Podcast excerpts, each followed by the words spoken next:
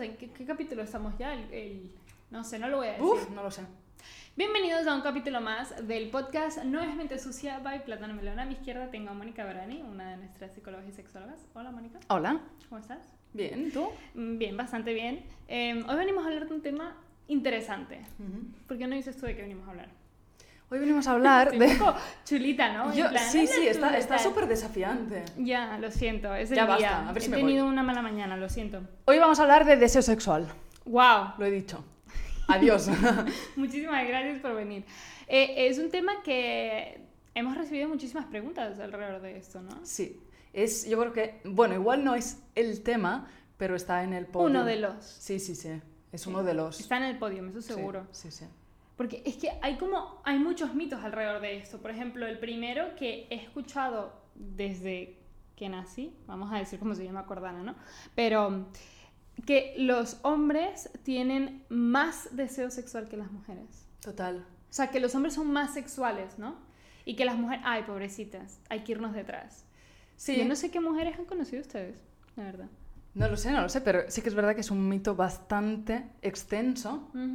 Y. mm, pero bueno, ya lo hemos dicho, es un mito. O sea, no es verdad. Ya, y creo que he empezado mal porque he hecho el spoiler. Sí, has hecho. mito, Es que ¿no? fatal, ¿eh? Empezamos Ya. fatal el capítulo. Nada, podéis dejar de ver. Podéis No, no adelantar es hasta el minuto 10 y quizás habré mejorado, no lo sé. Pero sí que es verdad que es un mito y os vamos a decir por qué. Porque voy, a ser, Mónica. voy a ser clara y rápida. O sea, se relacionaba el deseo sexual y se relaciona, hoy en día aún están investigando si es cierto o no, con los niveles de testosterona que tenemos en el cuerpo. Sobre todo testosterona libre, ¿no? Que viaja por el cuerpo. ¿Qué pasa?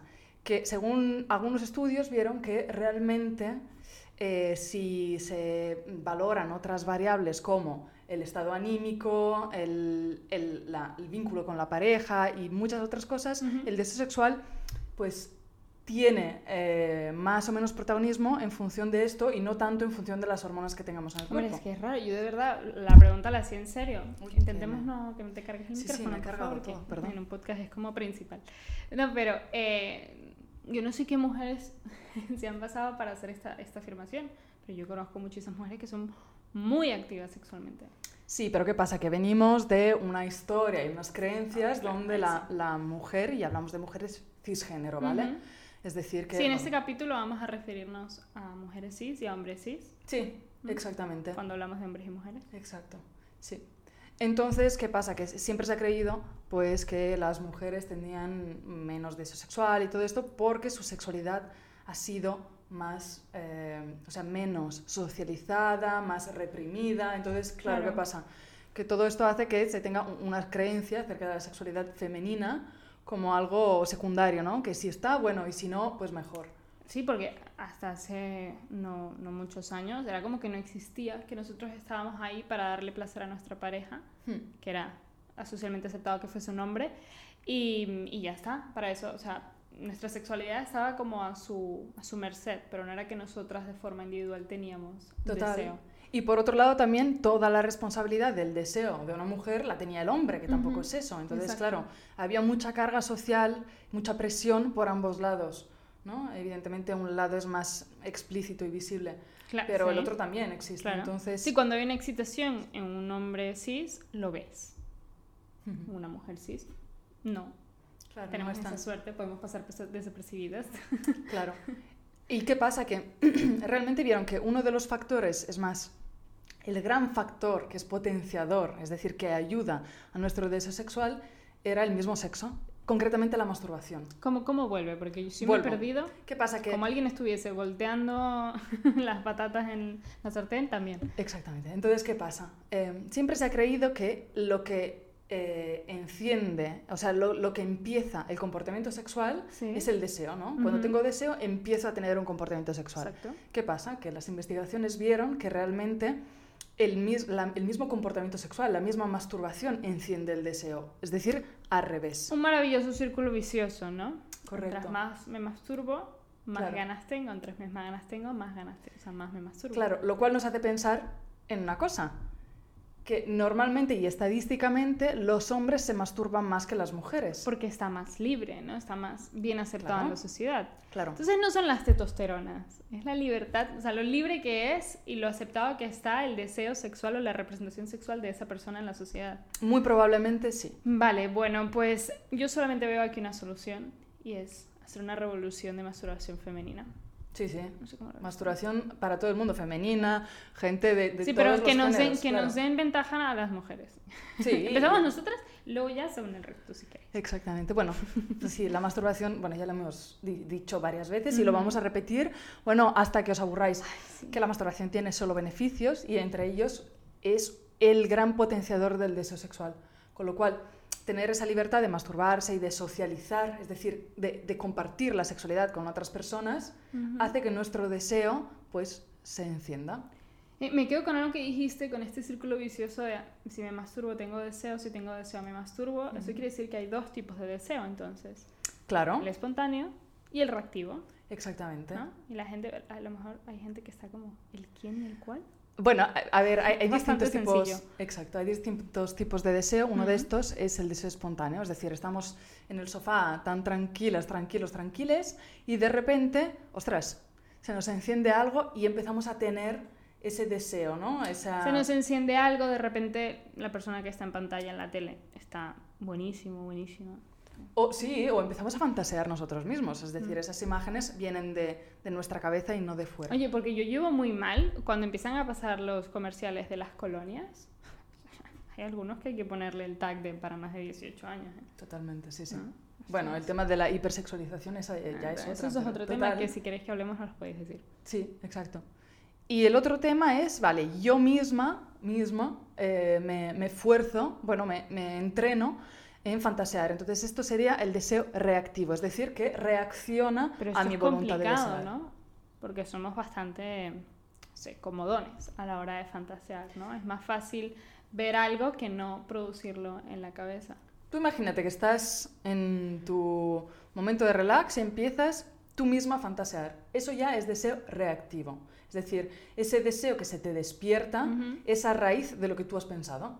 Vale, O sea, que si empiezo a pensar a la locura en, no sé, Joaquín Phoenix, ¿eso es deseo? Eso es deseo reactivo, que tú lo estás pensando ahora. Si se te presenta así de la nada y, bueno, se manifiesta en tus pensamientos y, ole, tengo un subidón, pues eso sería el deseo espontáneo, porque no, no, no, lo has buscado tú, se ha presentado, ¿vale? ¿vale? ¿Qué pasa? Una característica muy guay del deseo es que tiene una tendencia a fluctuar ¿vale? Nosotros no estamos muy familiarizados con esto y de hecho... ¿Por qué será? Porque poco se habla, uno, de deseo, dos, eh, creemos que el deseo es algo lineal, ¿no? Que, que, se mantiene y que cuando estamos con una persona que nos gusta mucho, sube, pero nos cuesta entender y sobre todo aceptar que el deseo baja también. Hmm. Aquí permite que haga un pequeño inciso y traiga la voz de las redes.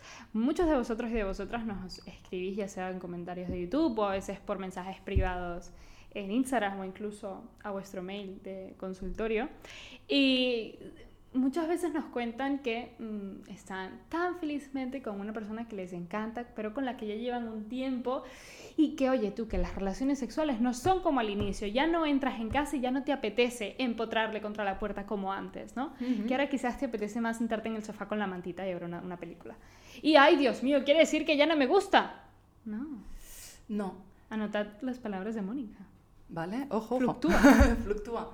Eh, lo que pasa es que el, el, deseo se comporta de distintas formas y cuando estamos en pareja, muchas veces, muchas veces, en muchas ocasiones, vemos un fenómeno que se llama discrepancia del deseo sexual. Es decir, entre dos personas hay más o menos deseo. Entonces, ¿Cuántas veces también habremos leído eso? Claro. Uno tiene mucho y la otra tiene nada. Súper poco, claro. Y hay gente que debería de encontrarse en el medio, ¿no? Claro, ¿qué pasa? Que esto es fuente de estrés, de culpa, de y mm. muchas distorsiones, en plan, ya no le gusto a mi pareja, o mi pareja se ha cansado de mí, mi pareja tendrá a otra persona. Mm, o tengo problemas sexuales porque mi pareja ya no me enciende como antes. Claro. y la rayada de tutun tutun que tiene que qué está pasando conmigo cuando en realidad es algo normal, simplemente que estáis en esos momentos distintos. Total. Mira, de hecho, lo de la rayada que acabas de decir, cuando nos angustiamos por algo, lo más probable es que desarrollemos otros problemas sexuales que no teníamos antes. Ay, qué lindo. O sea, estábamos mal y vamos a peor. Me encanta lo que nos estás contando hoy, Mónica. No, pero es decir, es, todo esto son señales de no que hay esperanzas.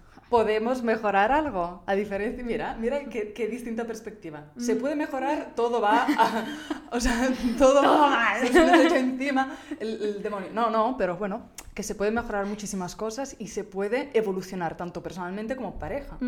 ¿Vale? Entonces, curiosamente, ojo, eh, me he puesto interesante, curiosamente, eh, las personas suelen sufrir más cuando tienen una discrepancia en el deseo que no cuando tienen ellos mismos bajo deseo. Claro, porque te estás comparando con otra persona, ¿no? O bien, si tú tienes el deseo muy alto, estás viendo que tu pareja lo tiene muy bajo y la comida de coco de que no le gusta, es que a lo mejor le gusta a alguien más. Y que si tú lo tienes bajo y tu pareja alta, también esa presión de yo tengo que darle porque es que me gusta y a lo mejor mi forma de demostrárselo es ese y yo también lo pasaría peor si fuese discrepancia Claro. que no si pues, por ahí tengo un bajo deseo sexual porque igual me molestaría menos si estoy yo sola con eso. Es complicado porque es eso, es todo lo que decías, todo un tema emocional, ¿no? Hay una Mm. carga emocional increíble en la sexualidad misma y en el deseo es brutal. ¿Qué pasa? Que luego se, se abren otras puertas y entre ellas fingir orgasmos, pero no vamos a hablar de esto, este es otro No, tema. sí, bueno, podemos hablar, no está, cerramos la puerta. no, bueno, no hay nada más que la no, da, para podcast, da para capítulo. Da para capítulo, Da sí, para sí. No ya lo hemos hablado veces nosotros, por Ya, favor. ya hablaremos de esto, Por favor. ya hablaremos. Pero, mm, pero sí, me parece muy interesante que la gente que nos está escuchando y que está como yo en plan, todo está perdido. Hay formas para, si en ese momento estáis en una discrepancia de deseo sexual, poder encontrarnos a medio camino. Ni Total. muy, muy, ni tan, tan. Claro.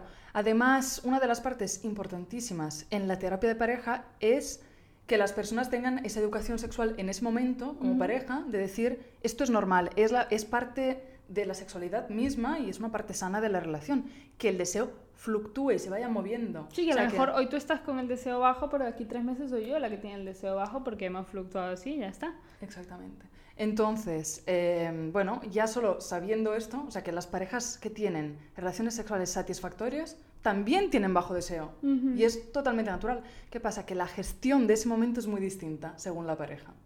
¿vale? Hombre, claro. Porque si es alguien que ve los vídeos de Plátano Melón ¿eh? Y se ha visto alguno de deseo sexual y ya tiene esta, este término en su cabeza, pues igual lo identifica más. Me está mirando muy mal para la Aquí gente que echándonos flores, ¿eh? Nosotras. Hombre, claro, no tenemos abuelos, pues. Pues ta, venga, claro. nosotras mismas.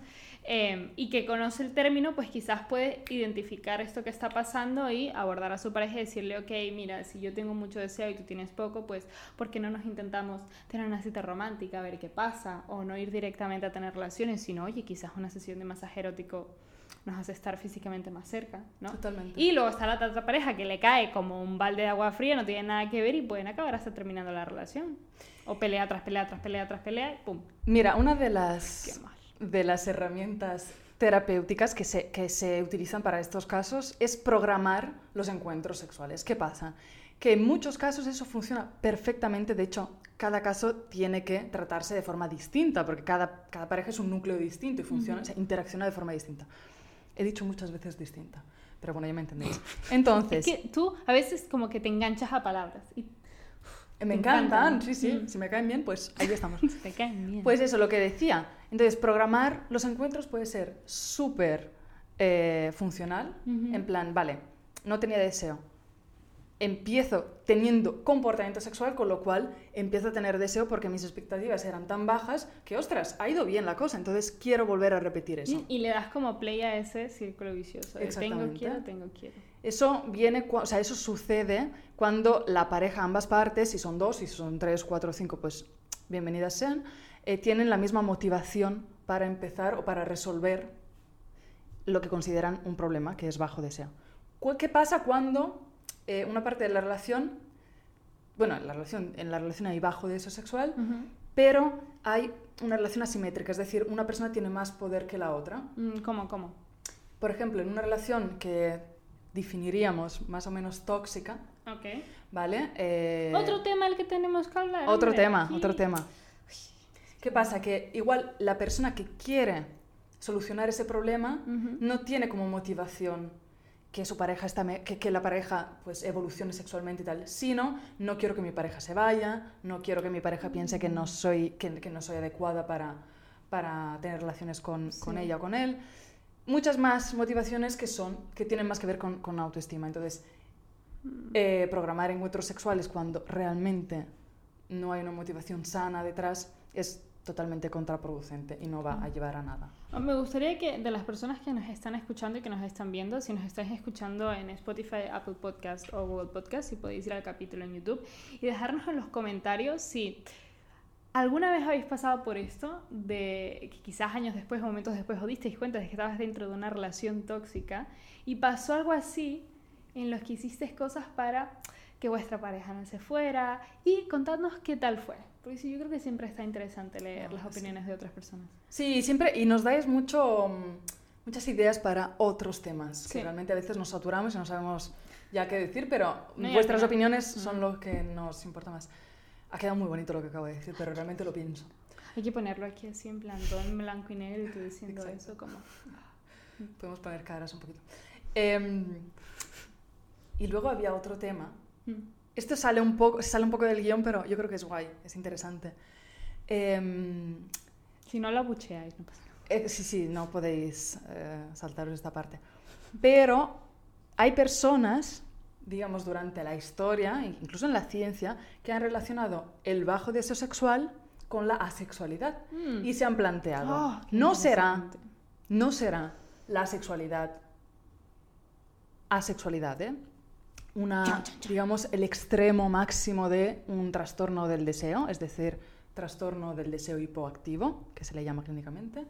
O sea, plantean que la falta o el deseo súper, súper bajo, que es eso tan Ujú. bonito que has dicho ahora, es en realidad sexualidad y no la sexualidad una orientación sexual.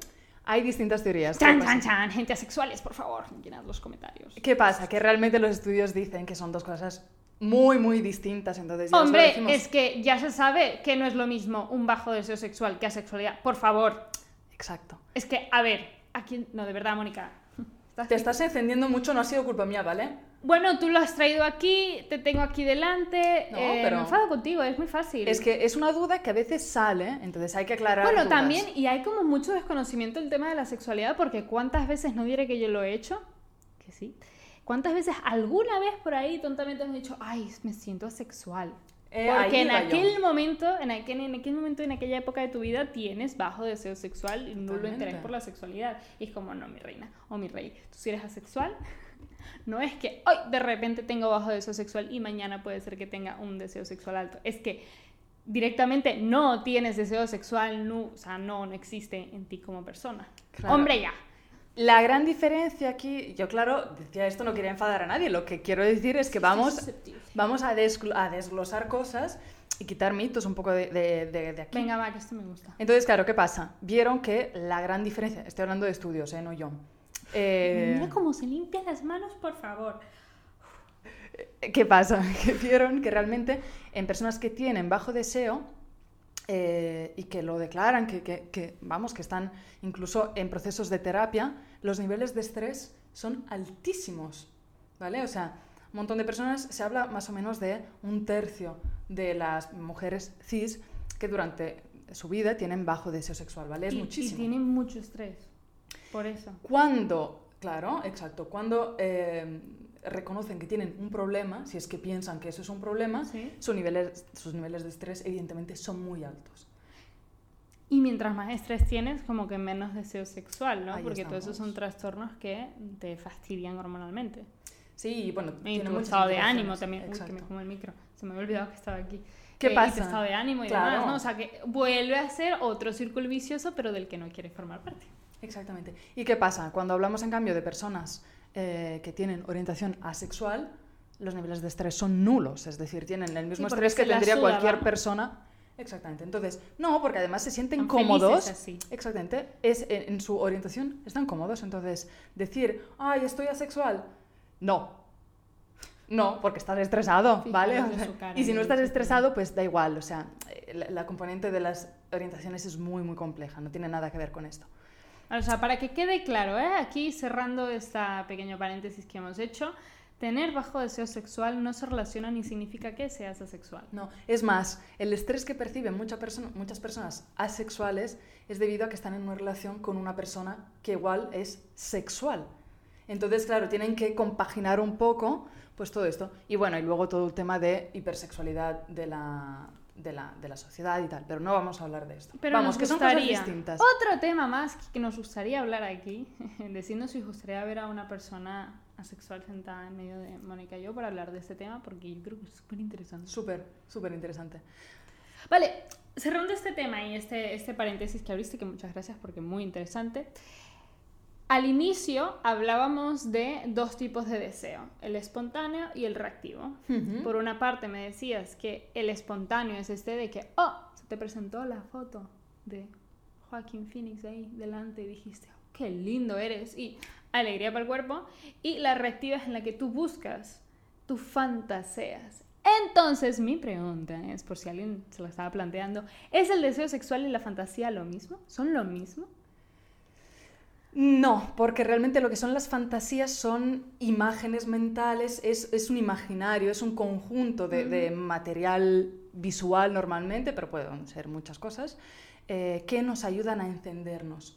Lo que sería el deseo realmente es eh, pues, un resultado, de alguna forma, de lo que pueden producirnos estas fantasías. O sea, para que nos entendamos, las fantasías son ese alimento, esa gasolina que enciende la chispa del deseo. Ahí estamos. Pero que no son ni iguales, ni primero hay una cosa y después hay otra. Y también hay que entender y por eso me interesaba sacar este tema, la diferencia entre cosas que fantaseamos y cosas que deseamos. Es decir, hay cosas, es que me encanta cuando me sonríe así como muy bien. Qué orgullosa. Ay, mom proud. Eh, hay cosas que nos ayudan a encontrar nuestro deseo, esas fantasías que nos ayudan a encender esa chispita, pero que no tenemos el más mínimo interés de llevarlos a la realidad, que de hecho, que si nos viésemos en esa situación en la vida real, quizás nos causaría hasta rechazo. Y luego otras cosas que deseamos que en la vida real, no en nuestra mente, nos encienden, nos provocan, nos alegran ese cuerpo. Exactamente. Bueno, de hecho es eso. Las fantasías son como los sueños, son así, son absurdos, no, no, tienen por qué ser algo lineal ni lógico, porque funcionan de una forma muy distinta a nuestro, a nuestro pensamiento, a nuestra cognición. Sin embargo, lo que es el deseo, lo que decías, ¿no? el deseo voluntario de hacer algo, pues esto eh, tiene que ver con nuestra voluntad. Pues igual sí me gustaría probar esta cosa. ¿Vale? Mm. Pero a veces sí que fantaseamos con cosas que no, no, queremos probar en la vida real y nos generan esta sensación de entre culpa, de Hmm. Eh, no sé cómo decirlo, sí, sí, de, de, culpabilidad. Sí. De hecho, han sido varias personas que nos han escrito, alarmadas muchas veces, contándonos las fantasías que tenían y diciendo, es que me siento mal, ¿qué significa esto? ¿no? Una, muy, pero que muy, muy común en las mujeres cis heterosexuales es fantasear con otras mujeres. Hmm. O eh, ver eh, películas eróticas de lésbicas, de donde hay dos mujeres, y sentirse pues, atraídas por eso, que, hoy que le vibra todo, y decir, oh my god, soy lesbiana. No, bueno, o sea, que sí, sí, adelante, pero que si en la vida real no te sientes atraída por mujeres, pero sí en las películas, Perdón, es que aquí tengo a dos personas riéndose y yo no puedo continuar. yo no soy una de las personas. no, ¿eh? no, no. Están allí, están fuera de cámara, están fuera de cámara. Yo sé que digo burradas, ya lo sé, ya lo sé, yo soy consciente. Em, pero eso, que se sienten atraídas por mujeres, pues en películas o en sus fantasías, y es algo que les preocupa, que les llama, en plan, llevo 30 años casada, me he equivocado, de... no, disfruta de disfruta. Y de hecho, una parte de la terapia sexual es quitar la culpa o, informar a la persona de que las fantasías, fantasías son, fin, no hay mm. nada más allá, aunque le queramos dar vueltas, no hay nada más. Entonces se trabaja en este sentimiento de culpabilidad, en esta quitarle hierro a todo este asunto y no tanto en la fantasía. Si la fantasía está para eso, para que la disfrutes, la aproveches y te encienda. Es más, nosotros como sexólogos invitamos, y como plátano melón ya no te digo, a fantasear, a darle chispa a la cabeza. todo eso. rienda uh, suelta vuestra imaginación y buscar por ahí. Quiero hacer aquí un paréntesis. Eh, una, otra de las fantasías que, que algunas mujeres les excita es la violación. Fantasean con ser violadas quizás por sus parejas o yo qué sé, bueno, Joaquín Phoenix. No sé qué me ha dado hoy con él, la verdad. Y en la vida real no creo, eh, puedo meter la mano al fuego, que a esas mujeres les haga ilusión eso, o que quieran, o que les parezca bien, o que estén de acuerdo con esto. Pero bueno, es una fantasía más que enciende ciertas cosas en el cerebro y que fantasearla en ningún momento quiere decir que lo quieras hacer realidad.